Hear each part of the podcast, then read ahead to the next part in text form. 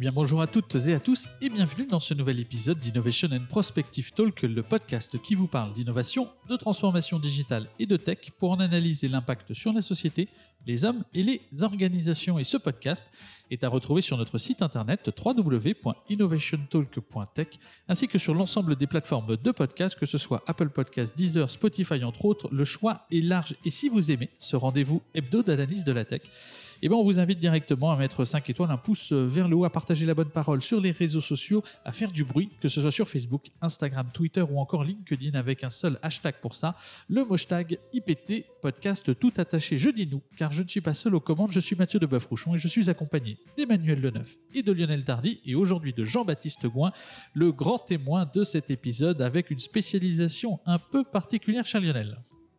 Oui, bonjour Emmanuel, bonjour Mathieu, bonjour à toutes et à tous.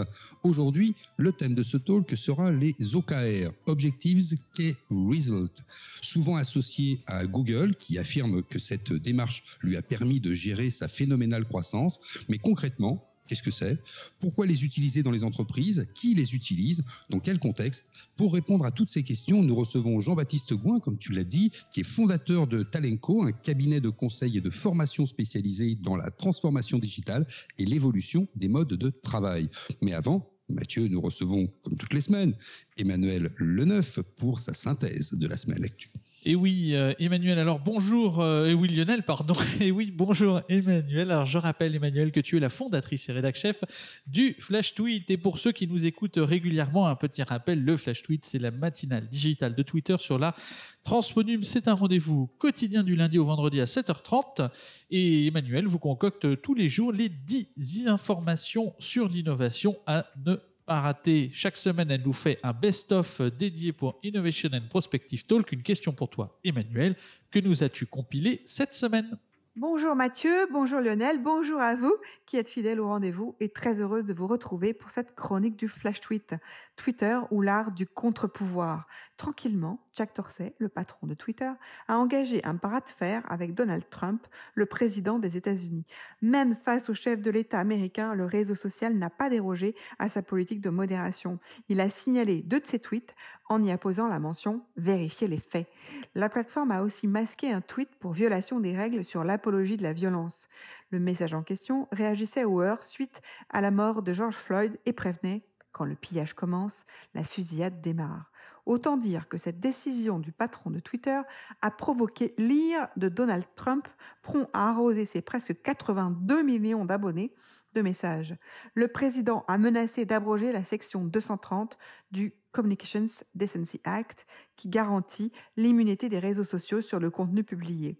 Cette position courageuse de Jack Dorsey a été suivie par Snapchat, qui a décidé de ne plus faire la promotion du compte de Trump dans Discover. Ces résolutions marquent incontestablement un tournant. Elles affirment le rôle de contre-pouvoir des plateformes, mission jusqu'ici dévolue à la presse. Le seul à ne pas avoir suivi le mouvement a été Facebook. Droit dans ses bottes, Mark Zuckerberg s'est retranché derrière le principe de neutralité et les effets ne se sont pas fait attendre. Il a dû affronter cette semaine la révolte d'une partie de ses employés. Certains ont fait une grève virtuelle, d'autres ont affiché le logo de Twitter en photo de profil, un comble, ou ont carrément claqué la porte, affichant sur le réseau social à l'oiseau bleu leur fierté de ne plus faire partie de Facebook. Cette semaine a également été marquée par le coup d'envoi par le couple franco-allemand de Gaia X le cloud européen. Le projet consiste en une place de marché où les entreprises européennes pourront trouver des services de cloud. Sa gouvernance sera pilotée par 22 sociétés et la mise en service est prévue au premier trimestre 2021. À retenir également cette semaine, dans les 50 news publiées par le Flash Tweet, le gouvernement engage 550 millions pour l'innovation et la recherche, un panneau solaire tire de l'énergie de l'obscurité, Instagram teste l'intégration de Messenger, Harvard présente un micro-robot, le marché de l'impression 3D a bondi de 52% en France, Volkswagen a investi 2,6 milliards de dollars dans Argo AI, la voiture autonome. Et enfin, la bague connectée Oura O-U-R-A, serait utile à la prévention du coronavirus. Hourra, bravo Voilà, c'est fini pour aujourd'hui. Pour retrouver l'intégralité du Flash Tweet Hebdo, rendez-vous sur le site du Flash Tweet. Et pour les nouvelles fraîches, vous connaissez le chemin. On se retrouve sur Atlash Tweet à 8h et à 19h30 pour le replay. Je vous dis à la semaine prochaine. Prenez soin de vous. À vous les studios pour la suite de ce podcast Innovation and Prospective Talk 100% Transphonum. Hashtag stay tuned. Eh bien, merci Emmanuel pour cette compilation des informations autour de l'innovation qu'il ne fallait pas rater.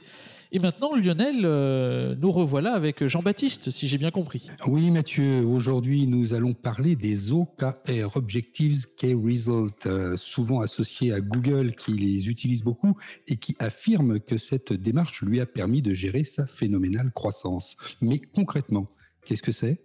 Pourquoi les entreprises les utilisent? À quoi sert-elle et qui utilise ces OKR dans quel contexte? Eh bien, pour répondre à ces questions, on retrouve, puisqu'on était avec lui il y a quelques semaines, Jean-Baptiste Gouin, fondateur de Talenco, cabinet de conseil et de formation spécialisé dans la transformation digitale et l'évolution des modes de travail. Bonjour Jean-Baptiste. Bonjour Lionel, bonjour Mathieu. Salut Jean-Baptiste, euh, re-bienvenue pour un nouvel épisode. Euh, alors on parle des, OKR, comme l'a dit euh, Lionel, je vais te poser la première question. concrètement, qu'est-ce que c'est? C'est encore encore un acronyme dont, dont, tu as très certainement le, le secret. Est-ce que tu pourrais nous brièvement nous présenter ce que c'est? Alors les OKR, oui, ça veut dire Objectives on Key Results. Euh, ça sert essentiellement à, cinq choses. Donc c'est une méthode. Hein. Euh, ça sert tout d'abord à aligner l'entreprise sur des priorités d'action. Euh, si je m'arrête un instant là-dessus, quand on met en œuvre un nouveau plan stratégique dans, dans une entreprise, a fortiori les grands groupes, on arrive vite à 40, 50, 60 chantiers. Et au bout de quelques mois, six mois, on a une espèce de patte, un magma qui s'est créé, où les groupes de travail n'ont pas très bien communiqué entre eux, on ne sait plus très bien où on, est l'avancement de chacun des groupes de travail, il y a des gens qui courent après euh, l'avancement des productions, etc. donc, euh, c'est, on peut dire, pas très efficace dans la mise en exécution de ces plans, euh, de, ces plans stratégiques. Du coup, ça sert surtout à aligner l'entreprise sur des priorités d'action. Ça, c'est la première chose. Euh, à quoi ça sert encore? Ça sert à impliquer euh, l'ensemble de la ligne hiérarchique. On verra concrètement comment ça fonctionne, mais ça, au-delà de ces priorités d'action qui sont définies au niveau de l'entreprise, ben, on va impliquer les managers à focuser leur énergie, leurs ressources sur ces priorités d'action. Le troisième chose qui est extrêmement euh, euh, pertinent, on aura l'occasion d'y revenir, c'est que ça génère un, véritable engagement collectif. C'est-à-dire que c'est très responsabilisant pour les euh, collaborateurs qui vont contribuer, qui vont voir leur part de contribution dans la mise en œuvre de ce projet stratégique. Et puis, dernier intérêt des OKR, en tout cas de principaux intérêts, c'est que ça permet de piloter finement euh, des plans d'action ou, euh, ou son plan de transformation. Donc les OKR, ça sert à ça, ça sert à aligner sur des priorités d'action, à impliquer, à générer un engagement collectif, à responsabiliser et puis à piloter. On, le disait en, introduction, les OKR sont, sont associés à Google, mais Peux-tu nous éclairer un peu sur, sur l'histoire de, ces OKR, leur genèse, leur genèse? Oui, alors finalement, l'histoire des OKR, elle n'est pas si récente. Euh, euh, le, premier à avoir mis en œuvre les OKR, c'est-à-dire à les avoir inventés, c'est quelqu'un qui s'appelle Andy Grove, qui était le, le patron d'Intel dans les années 70. Donc, c'est pas une, une démarche qui, qui, sort du chapeau, une méthode qui sort du chapeau. C'est mis en œuvre, entre autres, chez, chez Intel depuis les années 70 et Intel a géré une forte croissance grâce euh, aux OKR. Et puis, bah, si je continue l'histoire, il, se trouve que parmi le comité de direction d'Andy Grove chez Intel, il y avait quelqu'un qui s'appelle John Doerr, qui a été un des premiers à monter un fonds euh, dans la Silicon Valley, dans, la Silicon Valley, à la fin des années 90. Et euh, notre ami euh, John, dans les premières personnes qu'il a rencontrées, il, c'était Larry Page et Sergey Brin, donc les deux fondateurs de Google. Et il leur a dit OK, moi je veux bien investir dans votre entreprise. La seule condition, c'est que tout de suite on fonctionne sur sous un mode OKR. Et c'est pour ça qu'on associe beaucoup les OKR à Google, c'est que Google les utilise depuis le départ, les utilise toujours sur tout type de projet d'ailleurs. Et, du coup, on associe beaucoup les OKR à, à, Google. Il y a une personne clé là-dedans qui s'appelle John Doerr, qui a écrit l'année dernière un bouquin très intéressant sur le sujet qui s'appelle Measure What Matters, que je vous recommande parce que vous avez tout un tas de, d'exemples de, d'entreprises qui fonctionnent avec, avec les OKR. C'est extrêmement riche. Voilà, donc l'histoire vient des, États-Unis. elle s'est beaucoup démocratisée dans la culture startup aux États-Unis. Aujourd'hui, euh, on retrouve les OKR dans tout un tas de grands groupes aux États-Unis, en Asie également. Et j'ai envie de dire, il y a un peu qu'en Europe de l'Ouest où on commence à découvrir les OKR finalement. Question euh, assez euh, pragmatique que j'aimerais te poser, enfin plutôt deux questions dans une seule. la première, c'est un, concrètement, comment ça fonctionne, et, de deux, tu parles beaucoup de, l'Europe de l'Ouest et notamment de la, finalement de l'arrivée tardive de cette méthode. Est-ce qu'il y aura, est-ce que tu penses selon toi qu'il y aura une adaptation particulière à faire dans le contexte euh, de la culture franco-française? Euh, Voilà, donc euh, concrètement, comment ça fonctionne et est-ce que oui ou non il y aura une adaptation s'il y a lieu? Alors, côté adaptation, j'y reviendrai, mais pour répondre tout de suite à ce point, il y a un grand principe de transparence sur les, sur les OKR. C'est-à-dire que si, on déploie complètement les, les, OKR dans une organisation, normalement, euh, chacun chaque collaborateur est assigné à, des OKR. Et euh, dans la logique des OKR, et c'est une logique de transparence, tout le monde a accès aux OKR de tout le monde. Donc, euh, dit autrement, sur le trombi de l'organisation, bah, vous voyez Mathieu Deboeuf et vous pouvez voir quels sont les OKR de Mathieu Deboeuf. Donc, ce principe de transparence est un petit peu plus euh, difficile à admettre dans notre culture d'Europe de, l'Ouest, où on a un peu cette culture du secret, euh, voilà, où on est bien entre soi. Donc dans une entité, euh, c'est faisable, mais on a du mal à avoir des, des OKR de façon complètement transversale. Alors après, concrètement, comment ça fonctionne? Euh, alors, je reviens juste un instant sur, euh, sur qu'est-ce que c'est, parce que euh, je, peux reprendre des définitions de, John Doerr et de Larry Page que, j'évoquais tout à l'heure. pour John Doerr, il parle de OKR comme une méthodologie qui permet de s'assurer que l'ensemble de l'entreprise concentre ses efforts sur les mêmes points, au même moment et partout dans l'organisation. Donc on voit bien qu'il y a une logique très très agile hein, qu'on peut trouver dans des dans des sprints par exemple où on va euh, euh, concentrer euh, différentes compétences sur un temps court. Là c'est un peu la même logique. Vraiment on concentre ses efforts sur les mêmes points au même moment et simultanément partout dans l'organisation. Donc c'est vraiment une, une logique qui permet de rester focus.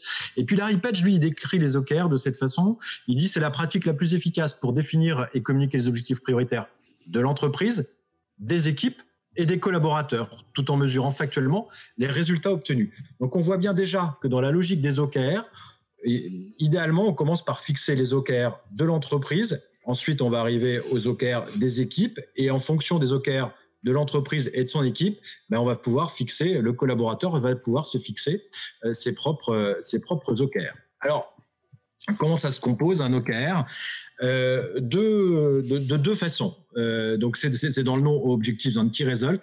Tout d'abord, on va, définir l'objectif. Cet objectif, on dit euh, qu'il doit être plutôt inspirant et qui doit être ressenti comme légèrement inconfortable. C'est-à-dire que c'est un objectif qui doit être ambitieux, presque inaccessible, en tout cas, qui doit porter une, espèce de part d'orgueil, j'ai envie de dire. Euh, la particularité de l'objectif, c'est que ça fait des années qu'on apprend dans toutes les formations qu'un objectif, ça doit être smart, c'est-à-dire simple, mesurable, accessible. Euh, ben, là, le côté mesurable, il se met pas dans l'objectif, il va se mettre dans les key results. Et ces key results, en revanche, ils, être, doivent être quantifiables. Et puis, à chaque fois, ils vont avoir une deadline pour les atteindre. C'est-à-dire que euh, si on dit, je veux que mon équipe commerciale réalise 100 rendez-vous par mois, euh, on a bien la logique par mois, où euh, d'ici euh, le mois de juin, je vais avoir réalisé 200 rendez-vous. On a bien cet objectif qui est quantifiable, qui n'est pas contestable, et puis une échéance qui est associée à cela. Donc les key results, ils doivent être également, ils doivent être également ambitieux, mais atteignables. Voilà. Alors, sur chacun de ces objectifs, on va assigner trois indicateurs de résultats. Voilà, donc je dois pouvoir développer euh, mon chiffre d'affaires. Je prends un exemple assez euh, bateau. Euh, premier qui résulte, je dois réaliser 200 rendez-vous d'ici fin juin. d'ici fin septembre, je veux avoir augmenté mon prix de vente de 10%. Voilà. Donc à chaque fois, on a cet objectif, c'est ce qui résulte, qui est à la fois quantifiable et avec une deadline. Alors quand on va être au niveau de l'entreprise, on va travailler avec sur un objectif prioritaire et trois indicateurs de résultats mesurables dans le temps. Et au niveau de l'entreprise, on va plutôt être dans une échéance qui est plutôt à 6 mois ou 12 mois. Ça, c'est en temps normal. On se rend compte que là, on utilise beaucoup les OKR dans cette période de gestion de crise et surtout de gestion de, de, la reprise pour réengager l'activité. Et là, on est sur des objectifs d'entreprise qui sont à, à, très court terme, c'est-à-dire qu'on est dans une logique parfois mensuelle ou à une logique de trois mois. Voilà. Et quand on va arriver au niveau euh, du collaborateur, de toute façon, on va être au maximum sur des échéances à trois mois. Et ça veut dire que tous les trois mois, on va faire évoluer les, euh, les key results des collaborateurs. Voilà, donc je ne sais pas si euh, je, suis clair sur cette logique de, de, de, structuration de l'OKR et comment ça se gère dans le temps. Mais en tout cas, ce qu'on peut dire là-dessus, c'est que pour moi, euh, les OKR sont l'extension euh, de ce qu'on appelle le management par objectif, qui date un petit peu. Le management par objectif, c'était Peter Drucker à l'époque, on a pris ça dans tous les bouquins de management, c'était les années 50. Euh, bah, les années 50, ça a pris un petit coup de vieux, surtout avec euh, post, post-Covid, et on peut plus gérer en management par objectif, c'est-à-dire dans une logique de annuel. On va faire des budgets annuels, on va faire des balance scorecards annuels, on va faire des entretiens annuels. Bon, ben là, tout le tout le travail de, de, budget qui a été fait en fin d'année dernière, euh, ben, euh, voilà, c'est trois mois de perdu parce que concrètement, il faut tout refaire euh, avec, avec la crise qui nous est arrivée là-dessus. Du coup, là, tous les systèmes de pilotage de l'entreprise vont être sur des échéances beaucoup plus courtes. On parlait aussi lors d'un dernier podcast de, l'entretien annuel. Bon, il y, a, y, a beaucoup de choses à dire en ce moment sur l'entretien annuel. Le problème, c'est pas le côté entretien, c'est le côté annuel qui n'est plus du tout adapté au rythme de l'entreprise.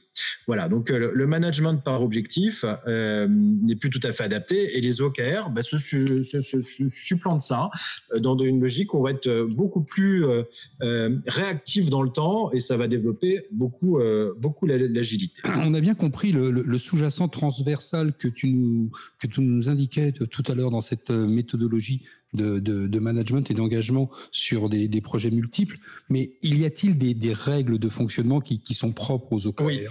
Alors, euh, la première règle de fonctionnement, c'est qu'on ne va pas multiplier le nombre d'OKR, c'est-à-dire sur chaque personne ou sur chaque entité, on va dire qu'il y a maximum 4, de préférence 3 OKR, c'est-à-dire que chaque euh, direction, la direction marketing ou chaque collaborateur va avoir simplement trois objectifs et sur chacun de ces objectifs, trois indicateurs de résultats. Ça veut dire quand même qu'il y a neuf indicateurs de résultats à suivre. Deuxième point, je l'ai évoqué, c'est que les key results, ils vont être vus tous les trimestres euh, à minima. Une autre règle de fonctionnement, c'est que dans la définition euh, niveau individuel de ces, de ces key results, on va faire en sorte que c'est plutôt le collaborateur qui se les fixe. On se met d'accord avec le manager sur les objectifs et le key result, c'est le, collaborateur qui doit les porter et qui doit les faire valider avec son manager. Mais c'est très important parce que par rapport à ça, il y a deux choses qui vont changer en management. C'est-à-dire qu'en termes de posture managériale, le boulot du manager devient de, se mettre au service de, ce, de son collaborateur pour lui permettre d'atteindre euh, euh, key results.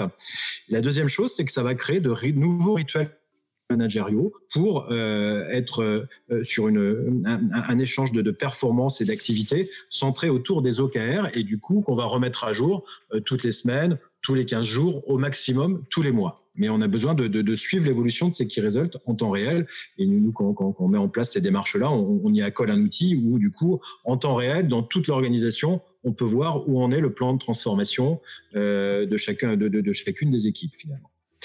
Une autre règle de fonctionnement, c'est qu'on va pas attendre d'être à 100, d'être à 100, d'atteindre 100% du key result pour dire que c'est que c'est un succès. Non, un, objectif à toi atteint à 70%, euh, c'est plutôt une réussite. Et du coup, dès qu'il est, il atteint 70-80%, on va tout de suite le changer parce que ça veut dire que quelques semaines après ou, le mois d'après, on sera à 100%. Ne perdons pas de temps. trouvons d'autres key results qui permettent de, de centrer sur des nouvelles priorités. Voilà. Et puis il y a une autre règle de fonctionnement, c'est que dans un premier temps, faut pas confondre les OKR avec les systèmes euh, de d'évaluation RH et entre autres de, de, euh, de reward et de, distribution des primes. Comme on demande aux collaborateurs de mettre des objectifs qui soient ambitieux, qui soient légèrement inconfortables, mais il faudrait pas qu'ils soient complètement facilement atteignables. Ce qu'on va valoriser dans les systèmes d'intéressement, c'est finalement la progression. Et les OKR vont être un moyen de tendre vers une progression plus forte. Voilà, quelques règles de fonctionnement sur les OKR et puis euh, bien sûr ce principe de, transparence que j'évoquais tout à l'heure. Est-ce que tu pourrais nous contextualiser euh, parmi, euh, enfin grâce à ton, expérience sur le sujet, un, ou plusieurs cas d'usage qui permettraient de, mieux comprendre opérationnellement la chose? Oui, tout à fait. Alors, le, premier cas d'usage, euh, il est assez global au niveau de l'entreprise. Euh, c'est vraiment pour euh, passer de la vision à l'exécution du, plan stratégique et, et, ça sert à mettre en œuvre ce plan stratégique. donc ça, c'est le premier cas d'usage. Donc ça veut dire que quand on est sur cette démarche-là, on est dans une démarche où on va accompagner euh, le dirigeant et le CODIR ou COMEX à définir les OKR de l'entreprise, leurs propres OKR, avant de les déployer sur le top management, le management éventuellement euh, partout dans l'entreprise. Première chose, c'est la mise en œuvre du, plan stratégique. Et ce qu'on voit là, dans, les accompagnements qu'on peut faire, c'est que forcément, le Covid est passé par là. Et du coup, on crée des, des, OKR de, de, gestion de la reprise sur des échéances beaucoup, euh, beaucoup plus, plus, plus courtes. Il y a un autre euh, euh, cas d'usage qu'on voit euh, poindre là, qui est lié au télétravail. S'il y a deux choses qui changent dans cette, dans cette reprise post-Covid, c'est effectivement le, télétravail qui se généralise et le fait qu'on ne voit plus, quand on est en B2B, ses clients de vis-à-vis ou en B2C d'ailleurs, mais que la relation client se fait beaucoup par des moyens à distance et digitaux.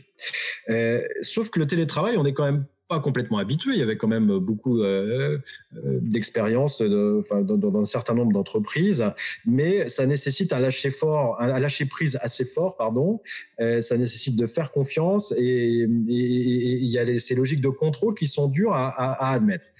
Quand on se met à, piloter avec les OKR, on est extrêmement clair sur le quoi, l'objectif et les key results finalement vont donner les moyens. Et du coup, ça donne un, cadre beaucoup plus clair euh, aux missions de chacun. Et peu importe qu'on soit à distance ou en présentiel, les key results, c'est ce qu'on va mesurer dans la performance du collaborateur. Et du coup, on voit un certain nombre d'entreprises là qui euh, se mettent à implémenter les OKR parce que euh, dans ce contexte de, management à distance et de télétravail, ça donne un, cadre beaucoup plus clair aux collaborateurs. Un autre cas d'usage, c'est, euh, ce sont l'animation des groupes de travail dans l'entreprise. Euh, on se rend compte que quand on donne un, un, nom à un groupe de travail, euh, il y a à peu près autant d'interprétations sur ce qui est attendu de ce groupe de travail que de, personnes dans, ce groupe de travail. Le fait de définir les key results euh, de ce groupe de travail, ça permet d'aligner tout le monde sur euh, la mission et les façons d'atteindre cette mission. Donc ça s'utilise beaucoup dans cette logique-là. Et puis le dernier cas d'usage qu'on voit de plus en plus, c'est euh, dans les organisations qui, sont passées en organisations agiles, qui ont euh, repris en général ce qu'on appelle le modèle Spotify, qui sont organisés en squad et en tribu, et dans une logique très tournée vers le, vers le produit, euh, avec des pôles, euh, des pôles produits, etc. Ben, ils ont pris l'habitude de, euh, de, de, mettre cette démarche produit sous OKR avec des, des key results en général qui sont d'un point de vue qualitatif, UX, mais aussi de time to market. Et j'ai envie de dire, les, les OKR sont beaucoup repris, voire pimpé en fait par, par, par, les, par, par les organisations agiles euh, en ce moment, même si à l'origine, ça n'a pas été fait pour ça. Mais aujourd'hui, on retrouve beaucoup euh, les OKR dans les organisations agiles. Et puis, euh, on, retrouve beaucoup les OKR dans, les, dans, dans, la culture startup et dans les startups parce que initialement, ça, ça, ça, sert à gérer une croissance forte, mais ça sert beaucoup aussi à gérer une transformation qui est un peu forte et un peu serrée, surtout en ce moment. Voilà quelques, cas d'usage qu'on peut voir euh, actuellement sur les, euh, sur les, sur les OKR. Et Talenco est très actif sur cette méthode organisationnelle auprès de vos clients. Quels sont tes retours d'expérience sur la mise en place des OKR je crois que le premier, euh, le premier édifice que, vous, que, voient les, les, organisations qui passent sous OKR, c'est le fait de, de, de, de sélectionner et d'engager sur des priorités. Même au niveau d'un CODIR ou d'un COMEX, on se rend compte que les priorités de l'entreprise, elles sont rarement vraiment, euh, vraiment partagées.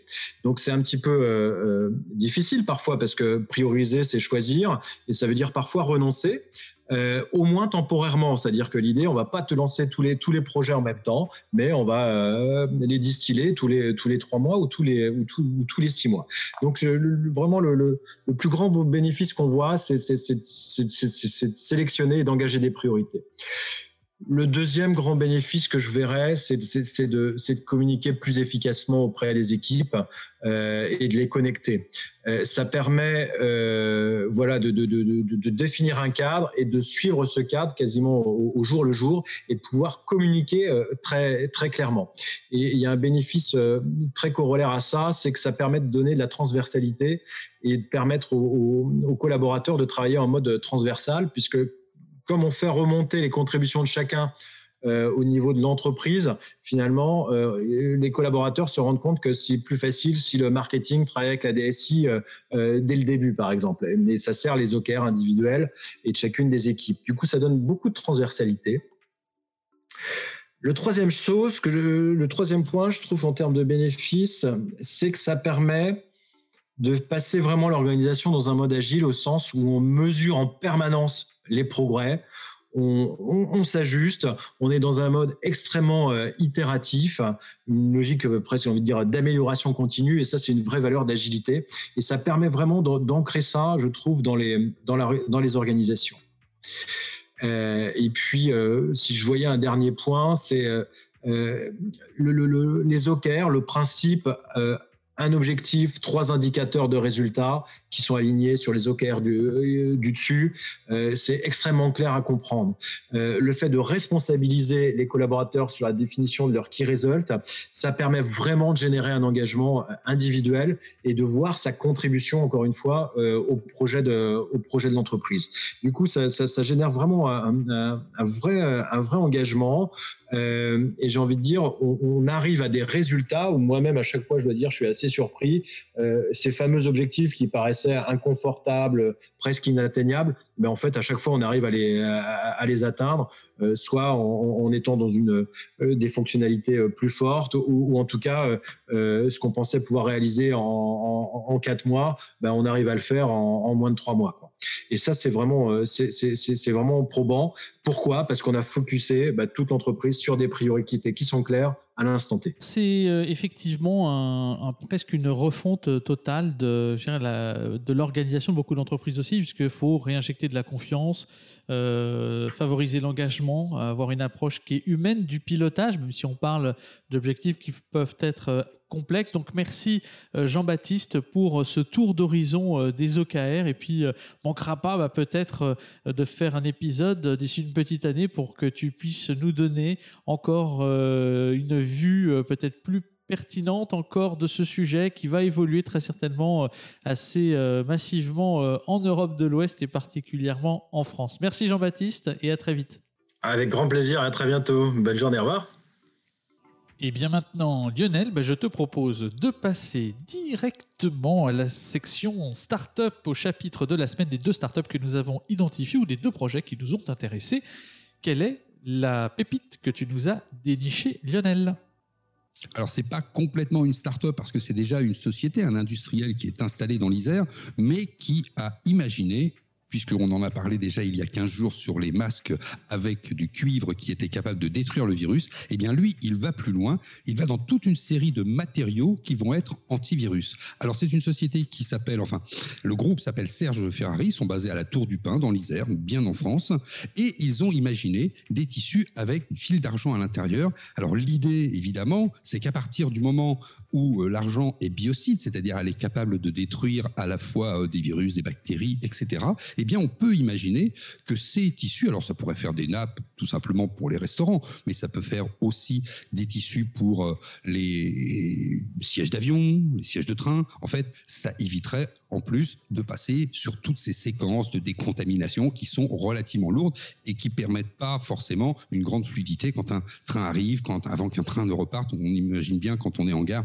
que les trains ils restent pas très longtemps. C'est pareil, les avions ne restent pas très longtemps et repartent assez vite. Ça allégerait en tout cas les procédés. Et là, pour le coup, eh bien, on pourrait même aller encore plus loin. Alors, au niveau de la des données, il faut dire qu'en 15 minutes, ça détruit 95% de la charge virale qui est sur le tissu. Ça, ça fait partie de leur communiqué de presse. Et qu'à partir d'une heure de, distance, on est à 99,5% de la charge virale. Donc on voit bien que ce sont des tissus qui pourraient véritablement se propager. Mais ils vont encore plus loin parce qu'ils sont aussi capables de mettre ce type de procédé dans des peintures. Et là, on voit bien qu'entre le tissu et les peintures, finalement, on a tout un environnement qui pourrait être biocide. Et ça, c'est tout à fait génial. C'est français. Il euh, s'appelle Serge Ferrari au niveau du groupe et ils sont dans l'Isère. Voilà. Eh bien, on va rester dans les tissus, si tu le veux bien, avec euh, une start-up euh, pour nettoyer, encore une fois. on ne s'est pas euh, synchronisé et pourtant, on s'est retrouvé sur, sur ce thème. Je voulais vous parler d'une start-up qui s'est créée assez récemment, l'année dernière, en avril 2019, en tout cas la, genèse de cette histoire qui s'appelle Spring. Et Spring, bah, c'est tout simplement une lessive qui se veut clean, efficace, sans plastique, livré directement dans votre boîte aux lettres et sous forme de capsule. Une histoire qui a commencé un dimanche soir, exactement à 20h47, où un des fondateurs qui s'appelle Philippe se retrouve naturellement en rupture de lessive. Et là où naturellement tout être humain aurait attendu le lendemain, lui non, il part en mission dans les quartiers euh, sous la pluie pour acheter un bidon euh, en dépannage et il loupe le début de son film, en l'occurrence Les Visiteurs sur TF1 en juillet 2019. Laure, une autre fondatrice, qui après une longue carrière dans les grands groupes, euh, en général, va euh, tout simplement se prendre pour Martin Luther King, I have a dream. Et le dream, c'est tout simplement de créer une marque de lessive. Et donc, il crée ensuite cette marque WeSpring, donc euh, qui directement livrée chez vous en capsule. Alors, particularité, euh, bien entendu, elle, alors, elle va être commercialisée déjà dans les, dans les semaines euh, qui viennent. Donc, il faut s'inscrire sur leur site qui s'appelle, euh, je suis en train de le chercher, beta, B-E-T-A, W, E, Spring, spring.com. Vous pouvez vous abonner pour avoir directement les informations. Et donc l'idée pour eux, c'est de lancer un produit, de bâtir une nouvelle marque en misant tout sur les capsules et en excluant l'ensemble des allergènes, perturbateurs endocriniens, etc. qu'il pourrait y avoir. Donc peut-être une nouvelle forme de consommation de lessive dont on connaît effectivement les particularités au niveau de décomposition. Et donc euh, l'idée, bah, c'est tout simplement d'allier la capsule, un produit clean et green, et puis la capacité d'être livré directement euh, chez soi, ce qui peut être quelque chose à voir au niveau des tarifs. On n'a pas été euh, chercher, mais en tout cas, quelque chose qui euh, est surprenant et qui permettra de nettoyer vos tissus, qui, et le, qui enlèveront très certainement les 0,0004% que tu nettoies toi-même, Lionel, avec la startup que tu nous as présentée. Voilà, à voir, ça s'appelle Whispring. Est-ce qu'on a fait le tour, Lionel, de l'ensemble euh, des, points que nous souhaitions aborder dans cet épisode dédié à l'OKR eh ben, en tout cas, les personnes qui ne savaient pas exactement ce qu'étaient les OKR, ce qu'était leur façon d'être promulguée dans, dans l'entreprise, Jean-Baptiste nous a fait un tour d'horizon qui est, je trouve, extrêmement clair et qui permet d'être réécouté éventuellement si vous avez passé quelques petites choses à la trappe. Mais en tout cas, c'est à adopter. Et eux en font un cheval de bataille, notamment dans ces nouvelles façons d'organiser le travail en entreprise.